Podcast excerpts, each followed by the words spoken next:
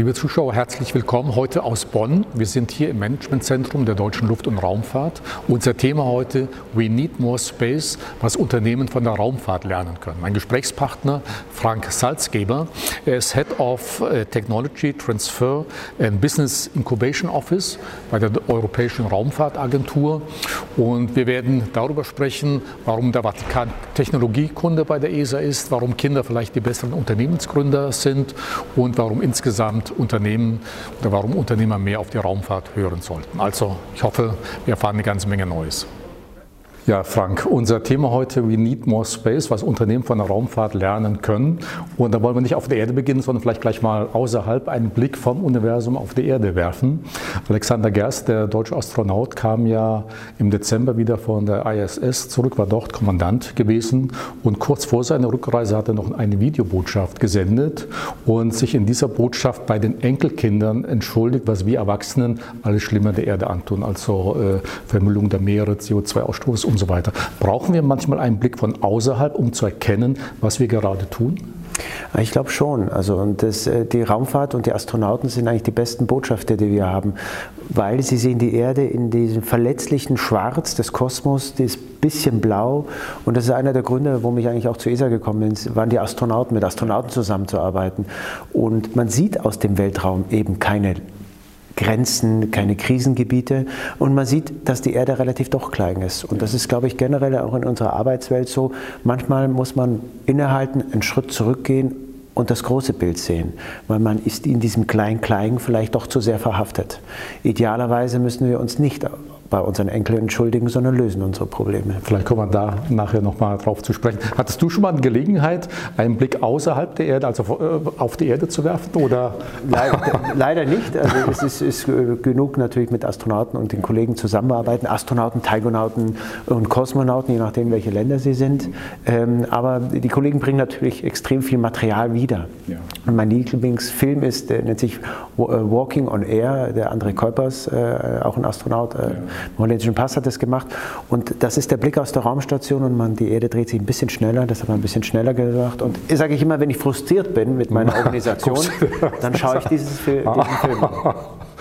Ja, super. Äh, die ESA, die Europäische Raumfahrtagentur oder äh, primär dein Shop, ihr unterstützt ja junge Unternehmen, um eben spacige Ideen, die in der Raumfahrt angewendet worden sind, auch auf der Erde nutzbar zu machen, äh, anzuwenden. Das heißt, du hast sehr viele Start-ups begleitet. Ich habe mal, ich weiß nicht, ob die Zahlen immer noch äh, stimmen, äh, du hast als Leiter dieses Programms über 600 Startups unterstützt, 300 Transfers äh, ermöglicht und über 40 Millionen Euro in Startups bereits investiert. Was waren denn bisher so die spektakulärsten Innovationen und Ideen? Also generell ist die spektakulär, es sind auch bei übrigens schon über 700 Firmen, also die Zeit schreitet okay. voran, das ist auch sehr schnell, ja. Ähm, der größte Transfer ist natürlich nicht von mir selber und meiner Abteilung gemacht. Der größte Transfer ist, dass Raumfahrt heute wirklich Alltag ist. Das heißt, Satelliten werden für Telekommunikation verwendet, unsere Telefoncalls nach Amerika zum Beispiel, für die Wetterberichterstattung, aber auch wir navigieren. Ja, also ich kenne die Zeiten noch der Falk Maps, wo man es auseinandergetan hat und nicht mehr zusammengebracht hat. War auch noch spannend damals. Wenn ich das schaue, eine meiner Lieblings-Startups, und das immer wieder bei der bemannten Raumfahrt, äh, ist die Firma Therma Terraplasma. Die nimmt kaltes Plasma, das war ein großes äh, Experiment auf der Raumstation. Äh, Thomas Reiter hat das äh, mitbetreut. Auch ein deutscher Astronaut. Auch ein deutscher Astronaut. Hat das kleiner, kleiner, kleiner gemacht, diese Firma. Max Planck hat das unterstützt. Und jetzt ist es ein kleines Startup und dieses Device hilft, wenn man offene Wunden hat, diese zu sterilisieren. Gerade ältere Leute mit ähm, Zucker und Diabetes haben dieses Problem und dann geht man mit so einem kalten Plasmastrahl rüber. Ähm, und das ist auch so, warum mache ich das? Weil das wirklich abstrakte oder wirklich Forschung zurück auf den Boden bringt der Nachteil ist, und das äh, sage ich immer auch den Firmen und den Partnern, es braucht Zeit. Erfolg braucht Zeit. Ein Baum, äh, der gepflanzt wird, bringt nicht sofort Früchte. Und äh, da muss man manchmal einen langen Atem haben als Firma. Und diese Firma hat den Atem gehabt. Die Tochter des Gründers leitet diese jetzt. Und es ist, finde ich, eine ganz tolle Sache. Ja. Ähm, bleiben wir mal bei dem Thema. Wir finden grundsätzlich Innovationen dann eben den Weg in den Alltag. Bei der Recherche bin ich auf zwei schöne Beispiele gestoßen, wusste ich auch vorher nicht. Zum einen der Akkubohrer Bohrer. ist äh, eine Anwendung äh, im Rahmen des Apollo, der Apollo-Mission.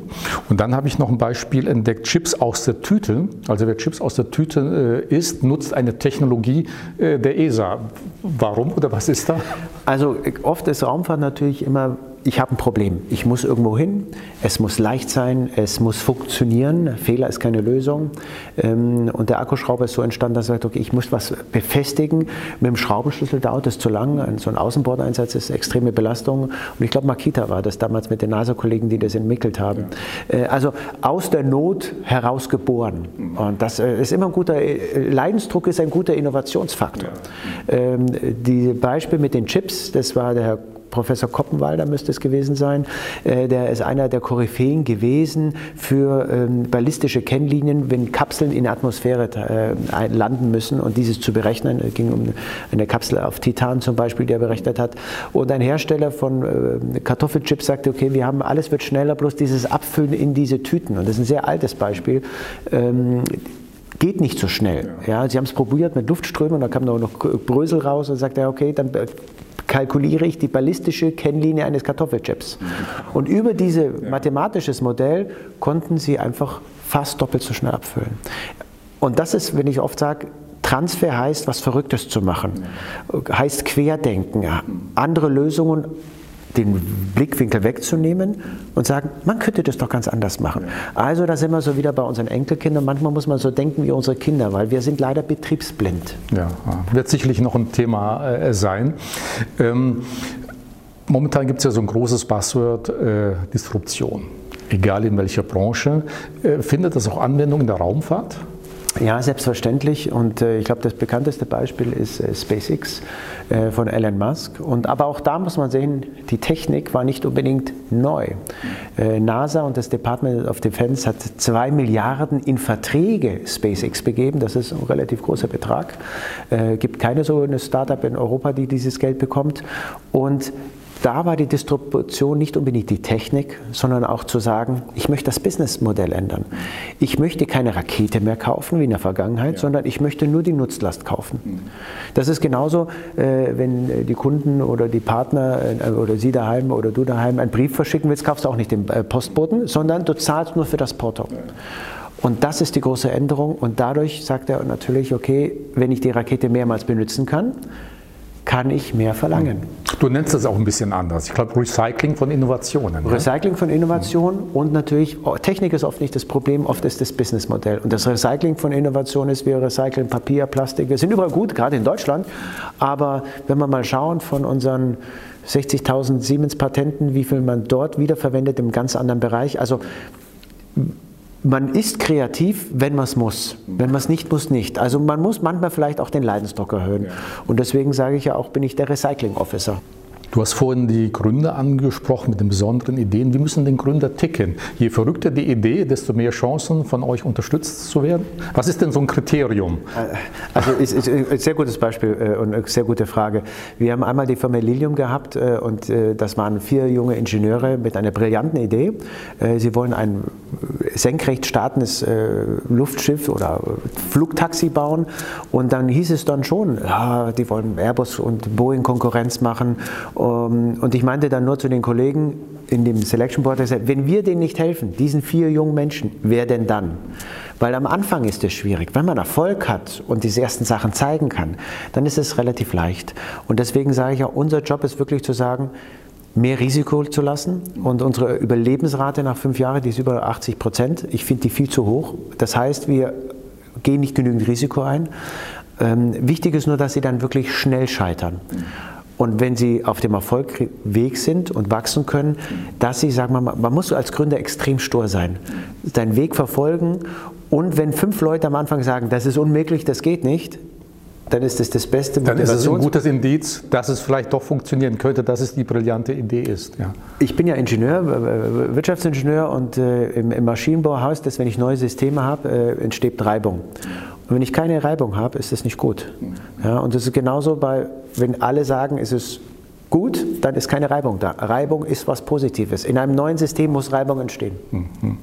Äh, der, der, äh, die Menge oder die Anzahl der Startups, die tatsächlich scheitern, wo liegt die ungefähr? Also man muss auch überlegen, scheitern und Erfolg sein. Das ist ja eine ganz weite Spread, ja. den wir haben. Und äh, ähm, der, der Themen, den du genannt hast, auch die ganzen VCs und Wagnisfinanzierer, die leben ja wirklich von den wirklich großen, großen Firmen. Dazwischen ist ja ganz viel. Zwischen Scheitern und auch was heißt Scheitern? Wenn ich eine Firma habe, die zehn Leute hat und gutes Business macht und zehn Leute äh, einstellt, dann ist das kein Scheitern. Dann ist es aber nicht das große Wachstum. Auch das unterstützen wir. Ähm, wenn wir aber Firmen haben, die wirklich groß wachsen, das ist immer im Prozentbereich, ein einstelligen Prozentbereich. Wir sagen mal, ungefähr 20 Prozent unserer Firmen sind nach fünf Jahren nicht mehr da. Das ist so Faustformel. Zwischendrin gibt es genügend Firmen, die gut überleben. Dann auch das ist wichtig. Deutschland ist stark wegen dem Mittelstand. Ja? Und das muss nicht immer das Millionen-Unicorn äh, werden. Das kann auch die 200-Mann-Firma sein, die hochspezialisiert ist. Oder auch 30 Leute. Auch das ist gut für eine Ökonomie. Hm. Äh, gibt es bei euch auch Beispiele, wo junge Leute mit einem Geschäftsmodell kommen? Das ihr zunächst für gut findet, für gut haltet und dann im Laufe der Zeit was völlig Neues daraus wird? Ja, man, ich sag mal, die Faustformel ist, 50 Prozent der Entrepreneurs müssen ihr Businessmodell ändern. Ähm, wie gesagt, ich sage immer, Technik ist nie das Problem. Es ist das Businessmodell. Wo ist mein Kunde? Wie verkaufe ich es? Äh, verkaufe ich es als Leasing, als, als per Klick, per Use, äh, als Abonnement? Wer sind denn meine Kunden? Ist das wirklich Business to Business, Business to Consumer? Und oft ist es so, dass dieses Entwickeln braucht. Und da helfen wir ja auch, wir helfen ja nicht nur ein bisschen mit Geld, sondern wir helfen auch mit unserem großen Adressbuch, die richtigen Firmen, den richtigen Termin bei dem richtigen potenziellen Partner zu kriegen. Ja, ich sage ja, der Erfolg hat mehrere Mütter äh, und Väter, nicht nur einen. Und äh, die Iren haben so einen schönen Spruch, die sagen, äh, auf den Schultern der Riesen sieht man weiter. Und wir sind für die jungen Gründer am Anfang der, der Riese, weil das ist die Europäische Raumfahrtagentur. Und das hilft. Ja, der entscheidende Punkt ist ja dann auch, wie laufen diese Transfers eigentlich ab? Ja, die jungen Leute, die du ansprichst, äh, oder die vier, die dann jetzt in München sitzen, sind die auf euch zugekommen? Wie finden die euch oder sucht ihr die Unternehmen auf? Ihr besucht Messen oder Beides. was passiert da? Also am besten dort zu sein, wo man die Raumfahrt nicht vermutet. Ja, also mein Plan ist für dieses Jahr auf die Agritechnica zu gehen, also eine, eine Maschinen- oder landwirtschaftliche Messe. Ich wollte gerade sagen, so Agrartechnik. Richtig, ja. aber auch das ist Hightech. Ja, wir arbeiten da mit einer Firma zusammen, die äh, vielleicht nicht so äh, bekannt ist, äh, BayWa, ja, 15 Milliarden Umsatz. Gut, in Bayern kennt man. In Bayern, äh, der hat, die haben, glaube ich, den größten Saatguthersteller Südamerikas gekauft. Landwirtschaft ist heute digital und äh, da, da, geht es einfach um die Digitalisierung in der Antwährung. Ob das Navigation ist, Erträge sind. Also sowas, gerade solche Bereiche finden wir natürlich extrem spannend. Automa äh, Automotive, also ähm, die Automobilindustrie ist relativ einfach, aber auch auf Start-up-Messen wie äh, Slush, äh, mit TechCrunch äh, haben wir kürzlich was gemacht. Und wir haben eigene Wettbewerbe. Äh, wir haben einen Open Call über unser Netzwerk mit den Universitäten, mit den Partnerfirmen. Die 20 Inkubationszentren in fast 50 Locations sind ja vor Ort und da ist noch, die beste Propaganda ist immer noch die Mund-zu-Mund-Propaganda. Naja, das stimmt. Wir haben bisher über Startups gesprochen, aber ich habe äh, gelesen oder bei der Recherche natürlich ist mir auch aufgefallen, ihr unterstützt ja auch, äh, ihr berät äh, oder du berätst auch etablierte Unternehmen. Ich habe sogar gelesen vom Vatikan, aber das stellen wir mal ganz zum Schluss, was hat der Vatikan? Äh, man denkt jetzt nur an die biblischen Geschehnisse, wie auch immer. Ähm, halten wir uns vielleicht für den Schluss äh, auf. Aber was suchen äh, DAX-Konzerne oder andere Unternehmen? Was macht mit der ESA? Eine Innovation ist ein relativ schwieriger Bereich für einen CEO oder für einen Vorstandsvorsitzenden. Ähm, in einer Firma muss ich beides balancieren. Ich muss neue Sachen, also dieses Risiko eingehen und forschen. Auf der anderen Seite muss ich Sachen besser und schneller und leichter machen. Und dieses muss ich immer als in die Waagschale erhalten. Ich vergleiche das mal mit uns Kindern wieder und Erwachsenen. Als Kinder lernen wir jeden Tag dazu, sind extrem neugierig, fallen vielleicht auch öfters aufs Knie und schlagen unsere Knie auf, wenn wir Fahrradfahren lernen. Je älter wir werden, desto mehr benützen wir unser Wissen, um Sachen zu machen. Wir werden nicht mehr, sind nicht mehr so risikofreudig. Wir hinterfragen. Wir hinterfragen viele Sachen und entscheiden uns vielleicht auf den sicheren Weg. Und als CEO muss ich eigentlich beides machen. Je größer ich werde, desto weniger innovativ werde ich. Weil ähm, Bill Gates hat es mal ganz nett äh, gesagt, Erfolg ist ein schlechter Lehrer, weil es lernt, den Leuten zu glauben, dass sie nicht scheitern können. Und, äh, und deswegen muss man beides haben. Und ich glaube, wenn der Chief CIO, Chief nicht Informationsofficer heißt, sondern Chief Innovation Officer.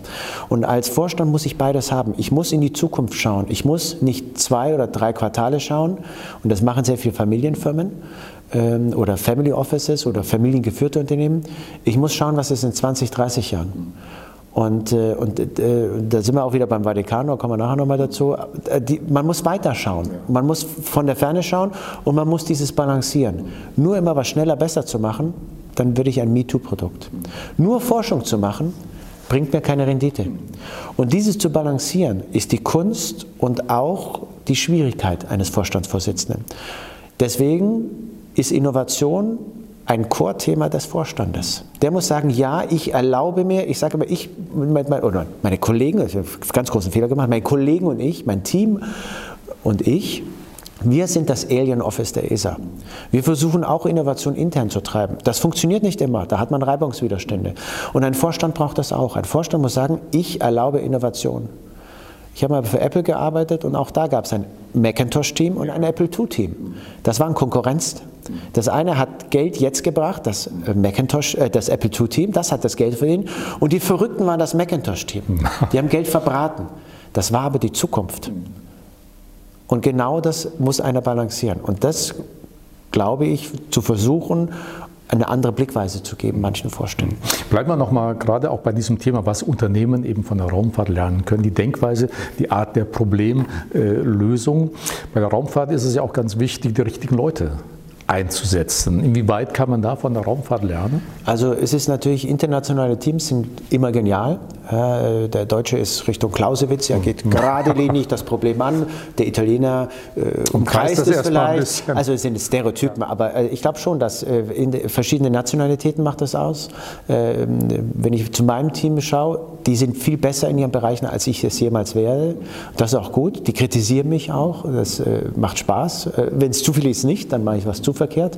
Ich habe 60 Prozent Frauen in meinem Team. Also ich glaube schon, das, das ist wie, das beste Beispiel, sage ich immer, ist wie, wie die Mixed Pickles Party. Mixed Pickles sind ja die verschiedenen Gurken und was man zum Fondue oder sowas ist. Und das ist selber, wenn man auf eine, auf eine Party eingeladen ist oder auf eine Feier. Man kennt ein paar Leute, ein paar kennt man nicht und dann wird es interessant. Ja, genau. Wenn man alles gleich hat, kommt keine Innovation mehr raus. Und äh, wie gesagt, ich bin in den Bergen äh, aufgewachsen. Es gibt ja bestimmt einige Täler, äh, äh da gibt es den Spruch, never marry your cousin, also niemals die Cousine zu heiraten, ja. weil Natur das nicht mag. Mhm. Also diese Impollination, die ja. Selbstbefruchtung, das funktioniert nicht. Mhm. Ähm, deswegen Teams, Diversitäten in Team machen am Anfang vielleicht mehr Probleme. Langfristig gewinnt es aber. Und da heißt es wirklich dann auch nicht auf alte lateinische, hierarchische Strukturen, und das habe ich bei Apple gelernt, auch in meinem Startup, zu sagen, okay, ich vertraue meinen Kollegen und äh, ich habe wirklich dieses Team, äh, Fellowship Leadership. Also jeder hat seine, seine Rolle. Und man muss dem anderen wirklich da vertrauen. Worauf müssen vor allen Dingen in Deutschland die vielen KMUs äh, oder auch größeren äh, Mittelständler, Familienunternehmen achten? Wir haben sehr viele Welt Weltmarktführer, die ja sagen, Mensch, uns geht es prima, die Geschäfte boomen, die Auftragsbücher sind die nächsten drei, vier Jahre voll. Da ist man ja häufig satt irgendwo und sagt, ja, warum soll ich denn etwas ändern? Ja, das gibt, äh, wie gesagt, äh, Erfolg ist ein schlechter äh, Lehrer. Ähm, das hat aber auch zu tun, ich vergleiche das immer, wenn man, muss ja kein Marathon sein, aber man hat einen Dauerlauf über fünf Kilometern. Wenn man vorne ist, läuft man relativ entspannt, weil man, man seine eigene Atemtechnik hat, man kann das wirklich bestimmen, die Geschwindigkeit. Bin ich der Letzte oder im Mittelfeld? Es ist immer schwierig, weil ich immer hinterherlaufe. Ja, ich muss immer hinterherlaufen. Ich ja. immer hinterherlaufen. Also, äh, Alan Grove hat es damals gesagt, als er Chef von Intel war, man muss vielleicht ein bisschen panisch-paranoid sein. also vor der, das ja. heißt aber nicht mehr oder weniger einfach vor der Krise zu sein. Weil wenn ich sage, hm, ich weiß, in zwei Jahren wird es anders, nehme ich mal nicht mehr so viele Mitarbeiter, fahre ich es ein bisschen runter ähm, oder ich muss schneller laufen, um über die Krise zu springen. In der Krise ist es immer schwierig. In der Krise tut es weh. Im Schlachtfeld tut es weh. Planen, wer plant, ist Herr des Tages, hat äh, Goethe mal gesagt. Und da sind wir wieder bei der Raumfahrt. Planen ist gut, weil es geht eh oft anders. Die Astronauten sagen, es gibt kein Problem, was man nicht noch schlimmer machen kann. Aber wenn ich meine Hausaufgaben gemacht habe mit der Planung, habe ich dann genügend Zeit, mich dann wirklich um die Probleme zu kümmern. Schlitter ich aber in die Krise hinein und der Mittelstand, dem geht's gut und hat es nicht vorgebaut und hat auch nicht dann vielleicht die Ausdauer und die Luft, das durchzustehen, das ist das Problem oft. Und wie gesagt, Verrücktheit auch erlaubt. Gut, das klingt ja auch äh, sehr überzeugend. Brauchen dann die Mittelständler eigentlich mehr Beratung, sage ich mal, auch in dem Sinne, dass sie wirklich sagen, Mensch, Menschen wie du, du bist ja auch ein toller Keynote-Speaker, vor zwei Jahren äh, habe ich dich mal gesehen, als wirklich eindrucksvoll, aber mal äh, ernsthaft, es fehlt ja häufig das Know-how. Ja? Also wenn ich äh, keinen Vergleich habe oder nicht weiß, wie es in anderen Bereichen funktioniert, oder Beispiele, die du genannt hast, dann ist es schwer für den Mittelständler zu sagen, okay, da muss ich tatsächlich etwas ändern. Ja, ja also ich, ich weiß nicht, ob Berater das richtige Wort ist. Manchmal ist es auch nur ein Coach. Hm. Ja, oder ein Coach. Die, die sind, hm. Weil eigentlich wissen die das selber. Oft fehlt nur jemand, der ihnen hilft, den Spiegel vorzuhalten. Ja, ja, genau. Ja, weil sie wissen selber, was sind die besten Produkte. Ähm, ich erinnere mich ganz gut äh, bei Apple, das ganze Management muss einen Tag an die Hotline gehen. Es sind einfache Sachen. Ja? Also, also ich bin nicht dafür, ah. jungen Leuten eine Aufgabe zu geben. Ich halte mehr von diesem Senior Coaching und Senior Beratung, zu sagen, probiert das mal aus. Ja? Also ich, ich äh, arbeite mit einer Firma zusammen, das ist ein sehr großer Immobilienfonds ähm, äh, und äh, der, der CEO der hat mich wirklich auch begeistert, weil er einfach zehn Jahre hinausschaut. Ja. Da ist, die, ist der Herr Egger von Patricia. Und das finde ich, äh, äh, der ist für sich selber visionär. Und das ist, und äh, er umgibt sich auch mit solchen Leuten. Und das glaube ich schon, äh, dass er dadurch auch Ideen kriegt. Aber er treibt das selber. Es ist seine Firma. Und das macht der Mittelstand auch. Das müssen die selber treiben, ist ihr eigenes Geld. Aber die Ideen, unreife Künstler imitieren, reife Künstler kopieren. Also wo was anderes in einer Branche klappt, ist in einen anderen Zweig zu bringen, ist durchaus erlaubt. Das heißt aber grundsätzlich, ich muss mich wirklich mehr mit der Zukunft beschäftigen. Ja, selbstverständlich. Ja, also nicht nur zu sehen in den nächsten ein, zwei Jahren, sondern wirklich visionär sein, was könnte alles passieren und dafür auch Lösungen oder äh, Ideen äh, also, haben. Jeder Bauer macht es, wenn er einen Wald wieder pflanzt, dann macht er das nicht für sich, auch nicht für seinen Sohn, sondern für seine Enkelkinder. Also ähm, dieses langfristige Denken haben wir eigentlich ja schon. Wenn, sie ihre, äh, wenn du deine Kinder erziehst oder jemand anders, will ich ja, dass der später erfolgreich ist. Ja? Ich ärgere mich dann, dass ich vielleicht falsch reagiert habe, kurzfristig gesagt, langfristig will ich mir ja aber zeigen oder ihr, wie er das besser machen kann. Und äh, da spielt wieder die Geduld, die du auch angesprochen hast, äh, eine große Rolle. Denn ohne das kann es nicht funktionieren. Dann der lange Atem. Ja, ja was, was mir, also ähm, Geduld ist einer meiner äh, Fähigkeiten, die ich, glaube ich, gar nicht besitze ja, und täglich da äh, gequält werde.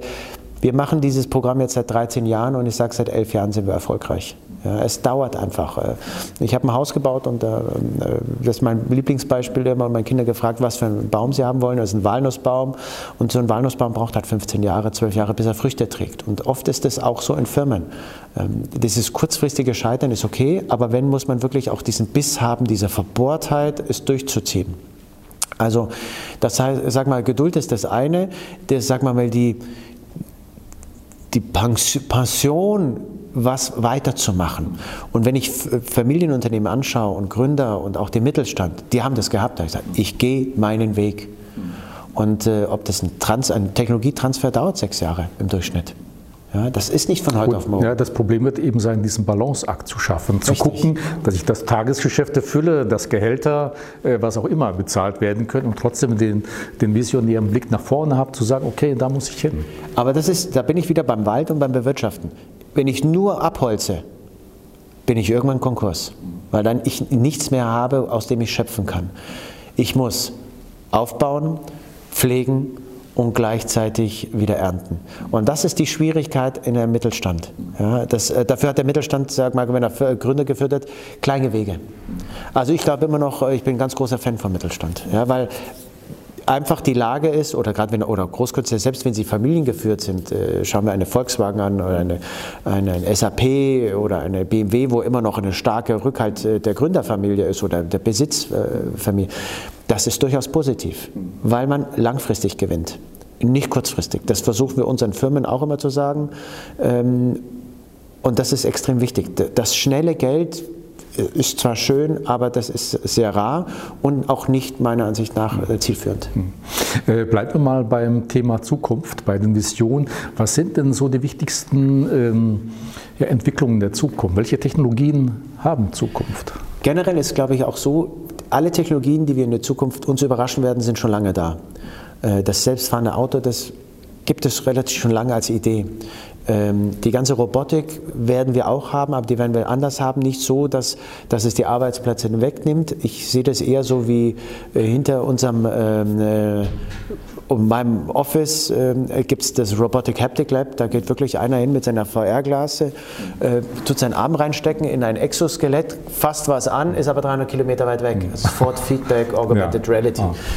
Das heißt, wenn ich dann irgendwann 70 bin, in den Garten gehe und sage mal, also der Stein stört mich mit seinen zwei Zentner, dann habe ich entweder ein Exoskelett oder ich gehe in einen Jogginganzug, der sich anpasst und auch an sowas arbeiten wir, an, an, an, an künstlichen Muskeln und dann hebe ich das hoch. Ja.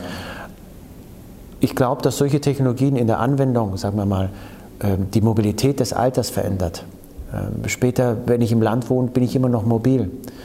Ähm, die Connectivity, ich werde alles, alles wird überall erreichbar sein. Ob ich das will oder nicht, es wird eher sogar zurückgehen.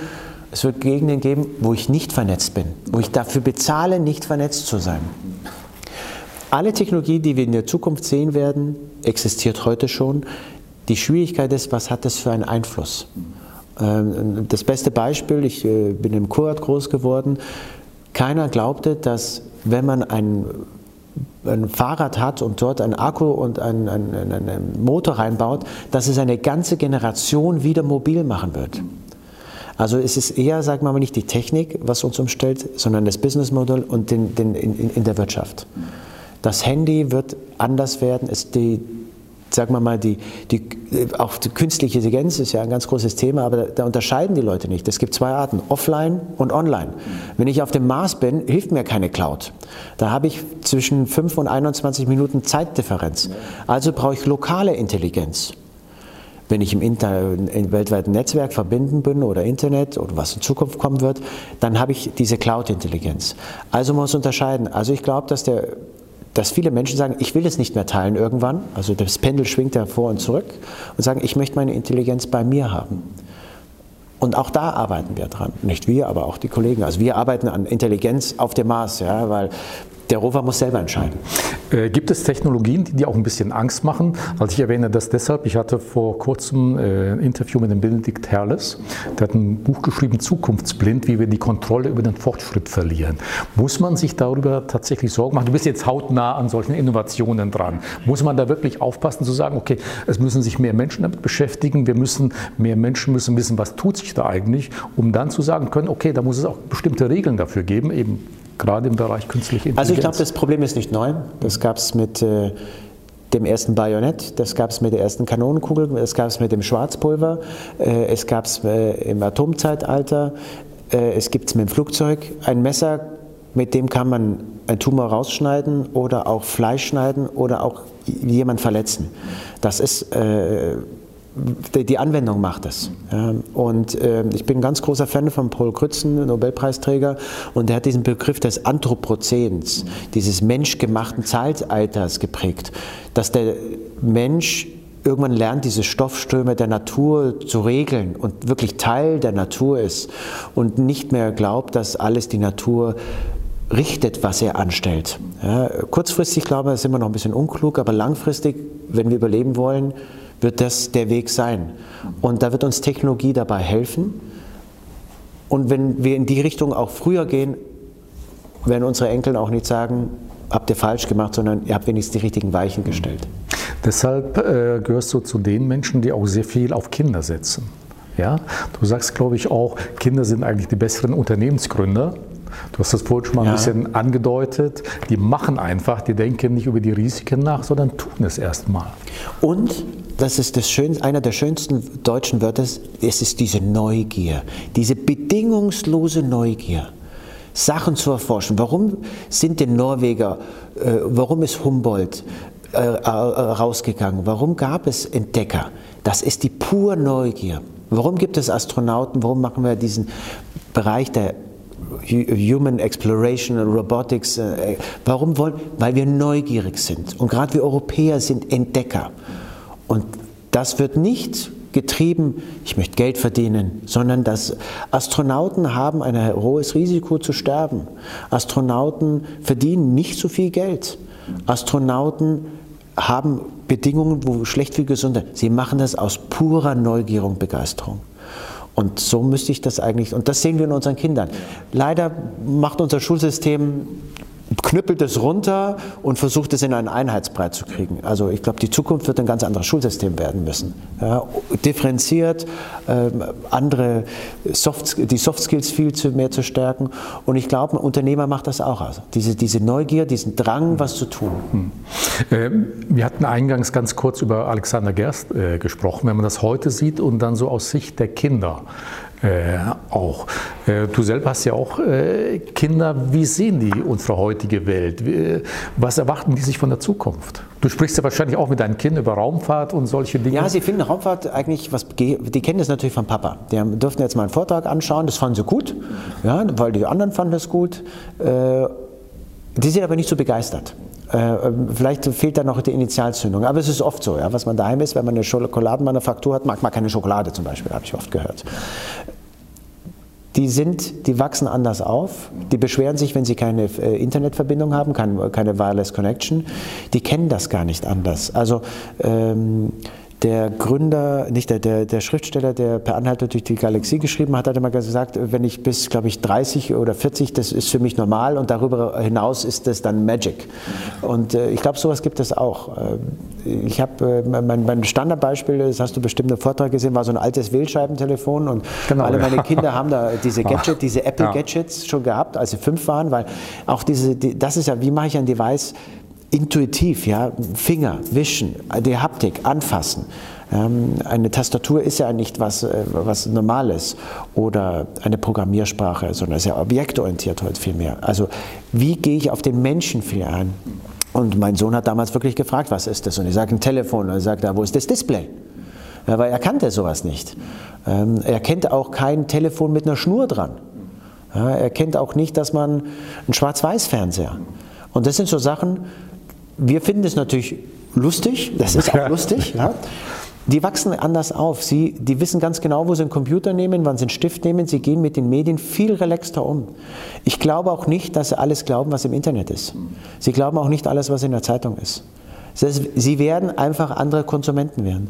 Meine Großmutter war die erste Frau in Duisburg, die einen Führerschein hatte. Da kam die Polizei nach Hause und äh, die wollten ihren Ehemann damals mitnehmen, weil sie Auto gefahren äh, ist. Und sagte, ich habe keinen Führerschein, meine Frau. Aber die haben, da sind wir wieder, ein Igno Space, die haben das nicht geglaubt, dass sowas existiert. Also ich glaube, das ist in jeder Zeit so. Die werden einfach anders umgehen. Und wir werden dann in 20 Jahren sagen, oh Gott, ich verstehe das nicht mehr. Und werden unsere Kinder fragen. Nichtsdestotrotz, das ist der normale Lauf der Dinge. Hm. Wenn man äh, mit dem Thema Raumfahrt beschäftigt ist, muss man dann auch sagen, unsere Zukunft liegt in den Sternen. Und glaube ich, du sagtest mal oder bei deinen Vorträgen, warum unsere Kinder auf den Mond fliegen äh, werden. Ist das die Zukunft, dass sie dann tatsächlich ja, Ausflüge machen? Wenn man, glaube ich, schon mal 100 Jahre zurückgeht, war die Welt gefühlt viel größer. Und da gibt es, glaube ich, auch eine Zeichnung, wie lange brauchte man von A nach B zu kommen. Heute steigt man in den Flieger ein, ich, 1970 sind 310 Millionen Leute geflogen, 19, 2015 waren es 3,4 Milliarden. Ja? Also es ist wirklich so eine Steigerung, da geht die Kurve so hoch. Bis jetzt sind knapp 600 Leute in den Weltraum geflogen. Das ist nicht viel. Das ist nicht viel überschaubar. Ja. Das ist überschaubar. Und ich glaube, dass sich das ändert, weil, und das frage ich eigentlich oft das Audience, wer möchte Astronaut werden? Und dann melden sich da immer so 10 Prozent, 15 Prozent. Und wenn man aber einen Blick auf unser, unsere Milchstraße schaut, so ein ganz kleiner Punkt, das ist unser Sonnensystem. Wir sind alle Astronauten. Unser Raumschiff heißt Erde. Und die ist so klein, die Erde. Und da ist so viel draußen. Also das kann ich jedem vorstellen. Es gibt eine tolle Gleichung, die Drake-Gleichung. Äh, Mr. Drake hat das SETI-Institut mitgegründet. Da kann man ausrechnen, wie viele andere Zivilisationen möglich sich mit außerirdischem Leben beschäftigt. Richtig. Äh, ne? Mhm. Und äh, also ich glaube fest daran, dass es andere, ob die nah genug sind und weit genug sind, ist was anderes. Aber also da, ich, einer der schlimmsten Sachen ist, dass ich wahrscheinlich nicht das Weltraum sehen werde. Meine Kinder werden es, wenn sie den Vorschlag haben und diese Begeisterung und diesen Hunger nach Wissen, werden sie das machen. Die Menschheit wird nicht, Planet Erde ist unser Plan A. Mars ist der Plan B. Wir hoffen, dass wir Plan, D, Plan B nie brauchen. Deswegen müssen wir Plan A gut behandeln. Nichtsdestotrotz wollen bestimmt ganz viele irgendwann Plan B mal sehen. Mhm. Oder C oder F oder sonst was. Mhm. Sonst würde Amerika nie entdeckt worden werden oder andere Länder. Äh, für den Schluss habe ich mir zwei besondere Fragen äh, überlegt, die eigentlich gegensätzlicher gar nicht sein könnten. Die erste, Vatikan. Ja, ich habe eben gehört, auch der Vatikan ist einer eurer Technologiekunden. Richtig. Und vorhin sagte ich ja, biblischen Hintergrund, damit wird das wahrscheinlich nichts ja, zu tun. Ist gar nicht so schlecht. Ja, ähm, aber was hat es damit auf sich? Also ähm, der Vatikan hat äh, die Vatikan Library, die Vatikansbibliothek und hat wirklich Schätze, literarische Schätze, Bücher ähm, und, und, anderes in, in, in, ihrem Archiv. Und da ging es, wie digitalisiere ich das und in welchem Format speichere ich das ab? Und äh, die ESA zusammen mit der NASA hat ein Datenformat äh, kreiert, das nennt sich FITS, Flexible Image Data Format müsste das heißen, wo wir unsere Sternenkarten äh, archivieren. Und äh, da sind wir nach runtergefahren, weil das hm. wollte ich dann schon auch wissen, äh, warum so ein Datenformat ist. Und äh, äh, darf ich das auf Englisch machen dann? Weil dieser Monsignore hat dann auf Englisch geantwortet.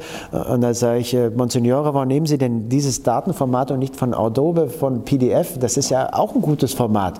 Und dann sagt er mir nur ganz trocken, Mr. Salzgeber, who can guarantee that PDF in Adobe in 250 years still exists?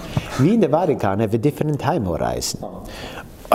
Weil die sagen natürlich ganz klar, wenn die Menschheit mal den Planeten Erde verlässt, zum Mars, woanders hinzufliegen, dann werden sie nicht navigieren mit Galileo oder irgendeinem anderen Navigationssignal, sondern sie navigieren wie Michelin und Columbus mit den Sternen. Mit den Sternen, ja.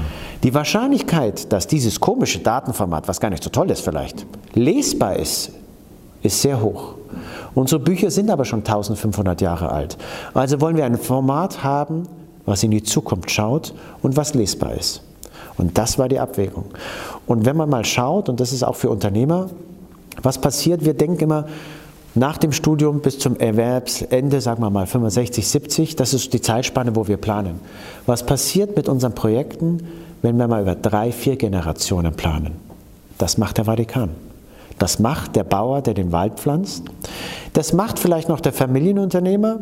Dann kommen schon die Aristokraten, die ja noch längerfristig ja. denken. Und dann kommt nur noch der Vatikan. Unsere Regierungen sind vielleicht auf dem anderen Ende. Die denken in vier Jahren. Der DAX-Konzern denkt vielleicht in zwei Quartalen. Das wird, ändert sich auch. Interessant wird es natürlich, wenn ich wirklich langfristig denke. Und dann habe ich wirklich eine Veränderung. Und dann habe ich auch einen Impact. Also ist der Vatikan gar nicht so konservativ, wie man das immer. Wenn Sie 2000 Jahre im Geschäft sind, sind Sie nicht schlecht. Der größte Immobilienbesitzer der Welt ist der Vatikan. Der Vatikan, ja. Und der Vatikan war auch sehr innovativ. Also ich sage mal, Soundbranding war nicht die Telekom, das war der Vatikan mit, mit seiner Glocke. Oder die katholische Kirche, muss man dazu sagen. Oder Merchandising. Ja, Reliquienhandel hat der Vatikan erfunden. Multimedia hat nicht Apple erfunden. Gehen Sie am Sonntag in die Kirche, Sie haben das farbige Licht durch die Scheiben, Sie haben Musik und ein bisschen Weihrauch, das sind die Special Effects. Also ein, eigentlich langfristig gesehen hat sich dieses, die Kirche immer wieder angepasst. Sonst würde sie nicht fast 2000 Sonst hätte Jahre sie nicht so lange existiert, ja. Jetzt die letzte Frage, das ist da wirklich eine verrückte Frage, weil du ja auch mit verrückten Ideen zu tun hast. Jetzt im Gegensatz auch zum Glaubenssystem äh, des Vatikans natürlich immer wieder, zumindest wenn man so in den letzten ein, zwei Jahren wird in Büchern äh, auch Astrophysiker, auch angeblich renommierte Wissenschaftler beschäftigen sich mit dem äh, Phänomen, dass unser Universum eine Simulation sein soll. Und häufig wird es auch damit begründet, Big Bang, also den Urknall können wir ja gar nicht erklären. Wenn man sich jetzt aber vorstellt, da ist jemand, der so ein Programm schreibt, dann beginnt das ja tatsächlich, ohne dass es was vorher gegeben haben muss. Wie siehst du das? Ist das wirklich nur so eine Verschwörungstheorie oder whatever? Ist das? Also, also erstmal bin ich natürlich ein gläubiger Mensch, äh, äh obwohl ich jetzt die Amtskirche nicht dafür brauche. Ja. Nichtsdestotrotz, also ich glaube nicht, dass es eine Simulation ist. Da, äh, ähm, es ist nicht diese Matrix, äh, wie man es aus dem vielleicht Film kennt. Ich glaube, dass es sehr wirklich ist. Ob es mehrere Dimensionen gibt, wahrscheinlich. Ähm, allein dieses Universum, was, wo wir wissen, ist so gigantisch groß, wo ich sagen würde, also die Simulation muss man erstmal schreiben. Also ich glaube, alles, was wir tun, ist real. Und das macht vielleicht die Sachen, da sind wir wieder beim Alexander Gerst, noch viel schlimmer. Bei einer Simulation könnte man sagen, okay, ich mache einen Patch hm. und dann geht es wieder. Dann geht's wieder, ja. Aber ich glaube, es gibt keinen Patch, sondern es liegt wirklich selber in der Hand. Wir, es liegt, die Zukunft liegt in unserer Hand und äh, die Technologie, die Möglichkeit, die wir heute haben, ist, wir haben Feuer in der Hand und wir müssen es nur richtig nutzen. Wir können entweder damit was verbrennen oder wir können damit Nahrung machen oder uns wärmen. Und, und Raumfahrt ist einfach dieses tolle Thema, sagen, den nächsten Schritt zu machen, einen Schritt weiter zu gehen, außerhalb des Universums, außerhalb der Erde, zum Mond. Ich glaube an die Vision von unserem Generaldirektor äh, Professor Jan Wörner zu sagen, ein Mondvillage. Ich glaube nicht, dass das alleine funktioniert. Ich glaube, dass wir auf den Mars kommen werden und ich glaube auch, dass wir außerhalb des Sonnensystems kommen werden. Ob wir das in einer Generation schaffen, weil wir so schnell fliegen, oder ein Generationenschiff haben, das ist total egal. Aber dass wir den nächsten Schritt machen müssen, aufpassen auf die Schritte der Vergangenheit, um nicht wieder dieselben Fehler zu machen, ja, das glaube ich. Frank, herzlichen Dank für das inspirierende Gespräch. Du hältst ja sehr viele Vorträge. Gibt es jetzt in diesem Jahr Vorträge, die auch, sage ich jetzt mal, für die Öffentlichkeit oder ja, für ich glaube, in, Öst in Österreich bin ich auf äh, Automobilpreis. Ah. Ja, das, äh, das weiß ich. Da, äh, da, muss man überlegen, wie sehe ich die Zukunft der Mobilität. Ja. Also die wollen vielleicht eine ah, andere ja. Sichtweise haben. Ah. Aber kann man das irgendwo googeln, wo du Vorträge hältst? Also ich sage das deshalb, weil ich hatte dich mal gehört und, und, man merkt ja, das fesselt dich, du bist das, du lebst das ja auch. Und ich denke, man kann noch mehr davon mitnehmen, wenn man auch mal einen Vortrag von dir gehört hat. und weil das einfach so ein wichtiges Thema ist. Ja, googeln kann man sich, die haben keine festen Termine, sondern die kommen zu und dann muss es halt auch arbeitstechnisch einigermaßen reinpassen. Ja, und dann, je verrückter das Thema ist, desto besser ist es.